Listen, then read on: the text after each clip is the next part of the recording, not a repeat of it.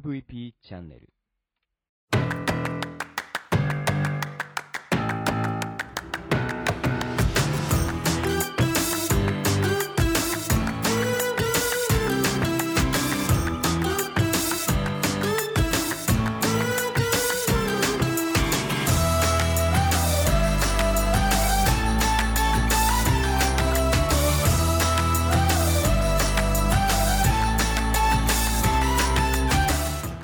にちは Broken Radio 大見です。この番組は日本の福祉を可愛くしたいをコンセプトに活動している私が企業やものづくりのことなど日々の自虐ネタ満載でお届けする音声コンテンツ壊れたラジオ Broken Radio。それじゃあスタートします。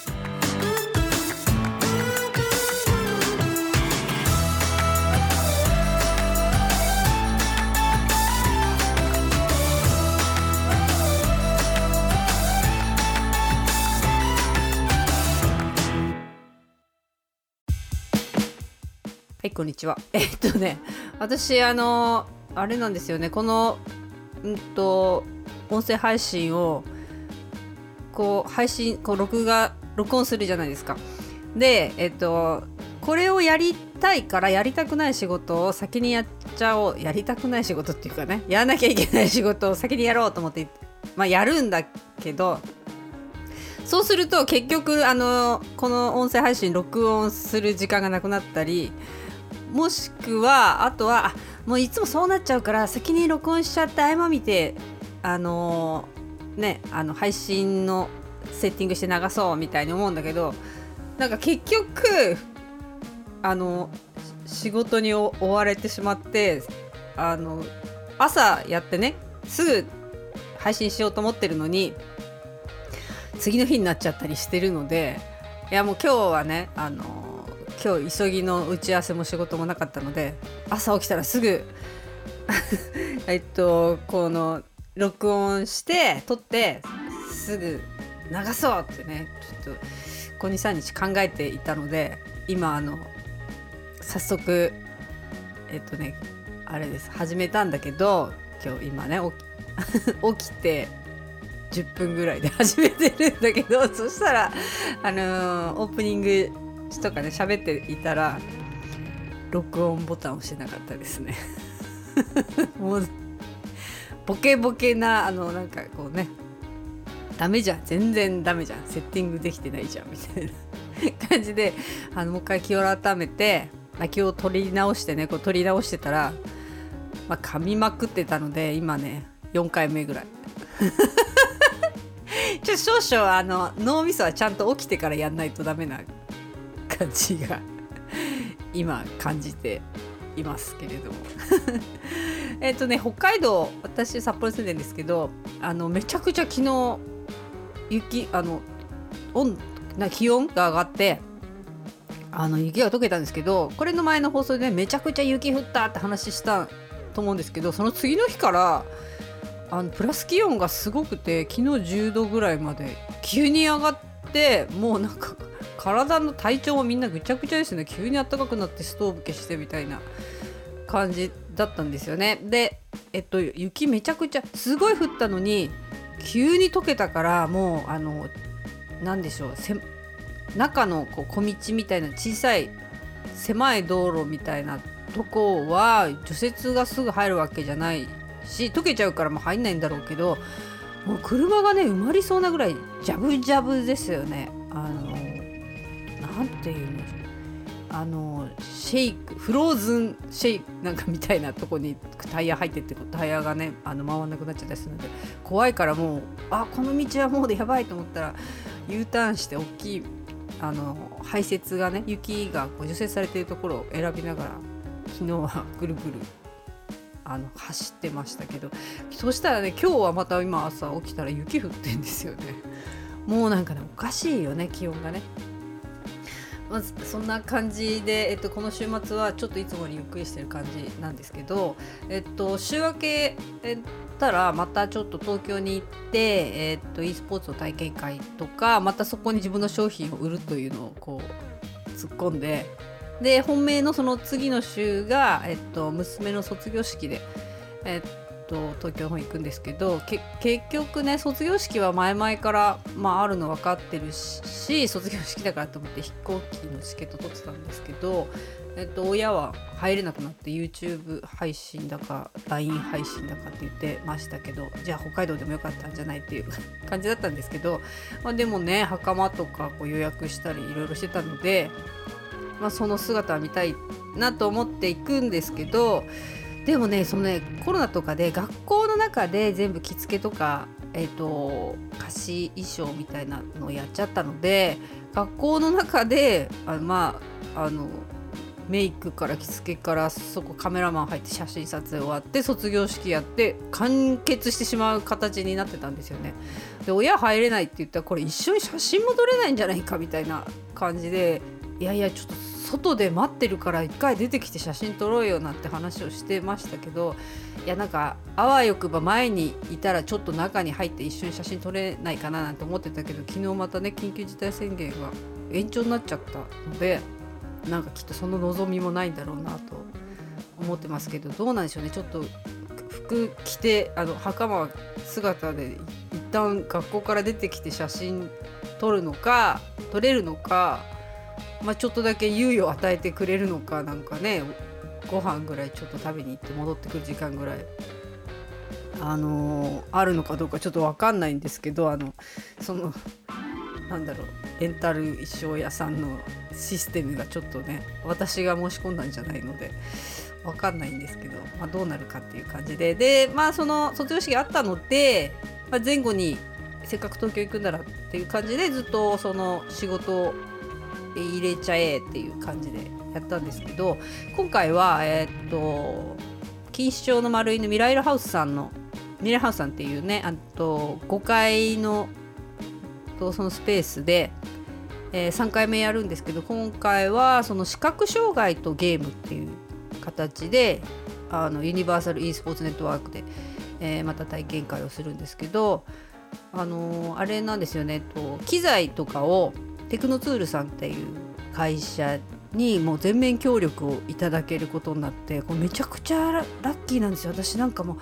荷物あの機械使う機材をこっちから発送したり当日ポスター持って手荷物でね北海道から行ったりしてリウマチのくせにね荷物持つってね本当にねあのやらなきゃいいのにやらなきゃいけない状況になったりほら送った送料を考えたら持ってった方がいいかなとかねまたそんな風な感じに考えちゃうので大変だったんですよね荷物移動ね。で東京の会社なので、えっと、機材を用意してもらえると。で、えっとね、今回は太鼓の達人をちょっとやってみようかっていうことで、えっと、そのテクノツールさんが任天堂公認のフレックスコントローラーっていうのを出したんですけどこれ何に使うかっていうとねえっとそういう普通の、まあ、スイッチだったりプレスだったりあまあこの場合はスイッチか。スイッチをこう手に持ってでき、えーと、任天堂スイッチを手に持ってできなかったりする人たちを、まあ、そこでこう USB でこうつなげるんですよ。フレックスコントローラーって。そのフレックスコントローラーにいっぱいあのこう線線がつなげるような穴がいっぱいボワーっとあるんですけどそこにつなぐとその、えっと、任天堂スイッチでの操作の一つ一つの動き上行く下行くとかいうのを全部分配できるようになっているんですよね。でそれだとねこう持たなくていいのでまあ手しか動かないか足しか動かないか顔顎しか動かないかみたいな人とかでもあの手元の方にスイッチを持ってきて、えっと、ゲームができるので今回はあの音って音がねこう分かれば太鼓の達人できんじゃないかっていうところでそれをまあえっと10、うんとね、12日と13日3月の体験会を、えっと、午後そこでやるんですけど、まあ、それに合わせてえっと視覚障害の人とゲームというのでトークセッションを今企画していてミライルハウスさんのは、えっと、大元は、えっと、株式会社ミライロさんっていうところの会社が運営していてユニバーサルマナー検定というのをやってるんですけどそこの講師のね原口さんがあの全盲なんですけど生まれた時から全盲って言ってたかな。で、えっと、その方と、えっと、うちのユニーズの代表の田中先生とトークをすると。で、まあ、トークをしようっていう そうこうその内容でざっくり決まってるんですけどまあその e スポーツに限らずどういうふうにゲームっていうのをやってきたかとか、えっと、やるまでの工程としてどういう、えっと、シチュエーション背景というか周りの協力なのか自分の努力なのかなぜそれをやるのかとかあのあれですその今までやりあのやれたゲームランキングとか あとねやりづらかったランキングとかなんかそんなのができたらいいねっていう話をしていたので。的かなと思います。であのあれですよねあの太鼓の達人を今回やるから目が見えなくてもどうその曲でスイッチ押せんじゃないかリズムに合わせて、まあ、曲知ってればある程度得点いくんじゃないかなと今想像していますけどこの辺りも、うんと、テクノツールさんが来てくれるので機器の接続は問題ないしあとその e スポーツというとこのくくりではなくてゲームと視覚障害っていう感じに、まあ、2日間、えっとまあ、テーマ的にはくくっているのであの、まあ、他にもねスイッチうんとそうですねちょっと分配したりもしてるのであの対象の方が死体不自由だったり、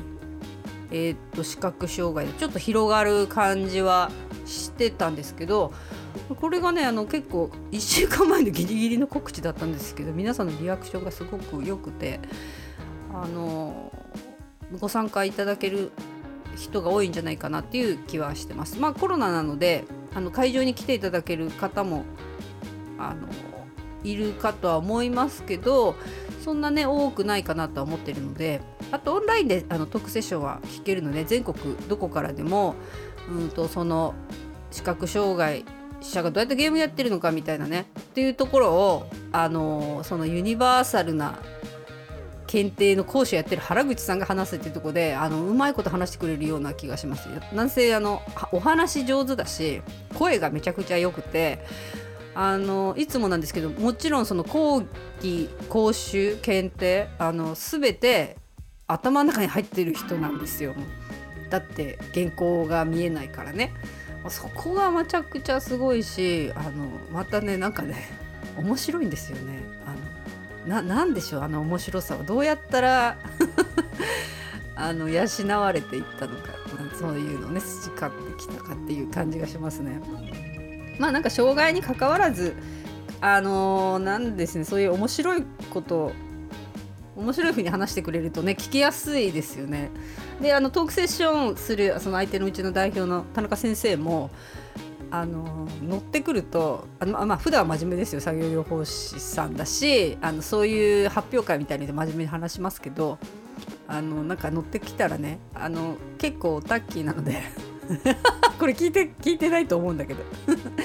あのなんかあのいろんな好きなこと話し出すとねあの暴走トーク私と割と変わらない感じで始まるとあの特にね 3D プリンターの話なんか話し始めるとあのジャパネット高田みたいにのどうも買いたくなってしまうようなセールストーク見たくなって もうなんかみんな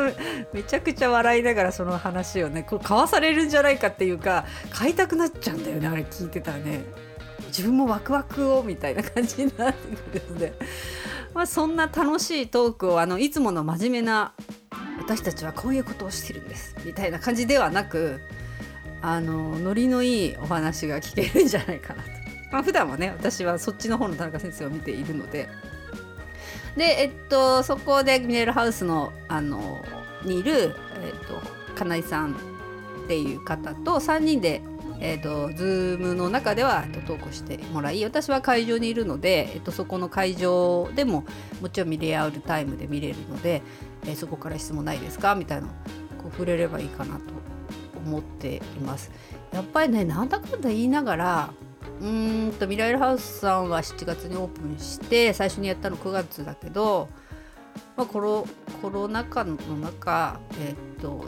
第3回目を迎えられたっていうのは本当にあの奇跡に近いような気がします。あのコロナの人がねあの増えたわけじゃなくそこでクラスターが起きないでできたのは本当に参加していただいた方が、ね、きちんとマスクしたり消毒したりあの、うん、なんかちゃんと感染しないような対策で来ていただけたというところがあの告知文を書きながらすごい思いましたね。本当はありがたいです。あとはまあ来年度に向けてもう3月なので、えー、いろいろ動かしていることもありますしえー、っと3月末にもまだイベントこれは自分ね自分企画イベントなので、えっと、しっかり月末にやりたいと思ってます。あとねユニバーサルマナー検定3級2級実技検定とかも月末にななぜそうしたのか知らないけどあの3連チャンぐらいでこう1日ぐらい空けとけばよかった休憩をね なんかややるので計画性ないな本当な 今日はちょっとあのこれをねすぐまあまあとりあえず いろいろ準備万端にして体調も整えたいと思います。はいそんなんで私はこのあとすぐこれをアップできるんでしょうかと今ね。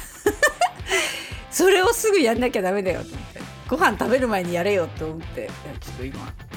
頑張っています。じゃあまたね